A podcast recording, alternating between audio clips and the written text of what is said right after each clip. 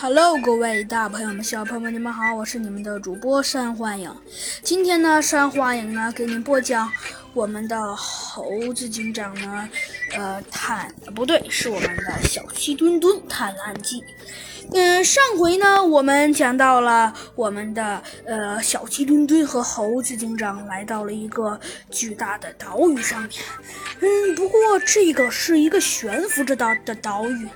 这时，突然传来了雷声般的巨声的，呃呃，巨声的，呃，巨声的大叫，呃，好，好，好，鸡叫，这什么声音？啊？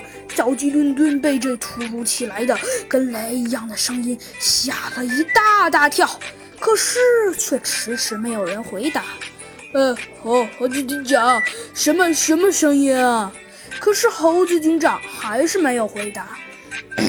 啊，好，呃，可是当小鸡墩墩呃看到看到之时，几乎差一点点吓傻了。呵呵呵呵，警警警长，这这这这这这这这这这这这是什什么？怎么了呀？那还能怎么了呀？只见呐，这个悬浮着的金色大门后面出现了一个不太不太可思议的事情，这这这这可太太不可思议了！到底怎么了呢？哦，原来呀，原来呃，小鸡墩墩和猴子警长身后出现了出现了一个。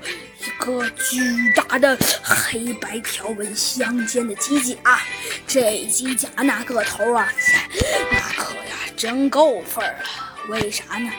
哎，你看这个机甲虽说大，但是不说，但它还，但还，但还十分十分可怕，让人看着就毛骨悚然。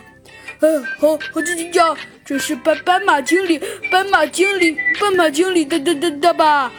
小小鸡墩墩，我觉得应该是斑斑斑斑马经经理的。可可可可可，看来呀，猴子警长和小鸡墩墩呐都吓得不轻。这可是，猴猴，猴子警长，既然这是斑斑斑斑马经理的，那那那那那那那，那猴猴子警长，可这时。那个机甲。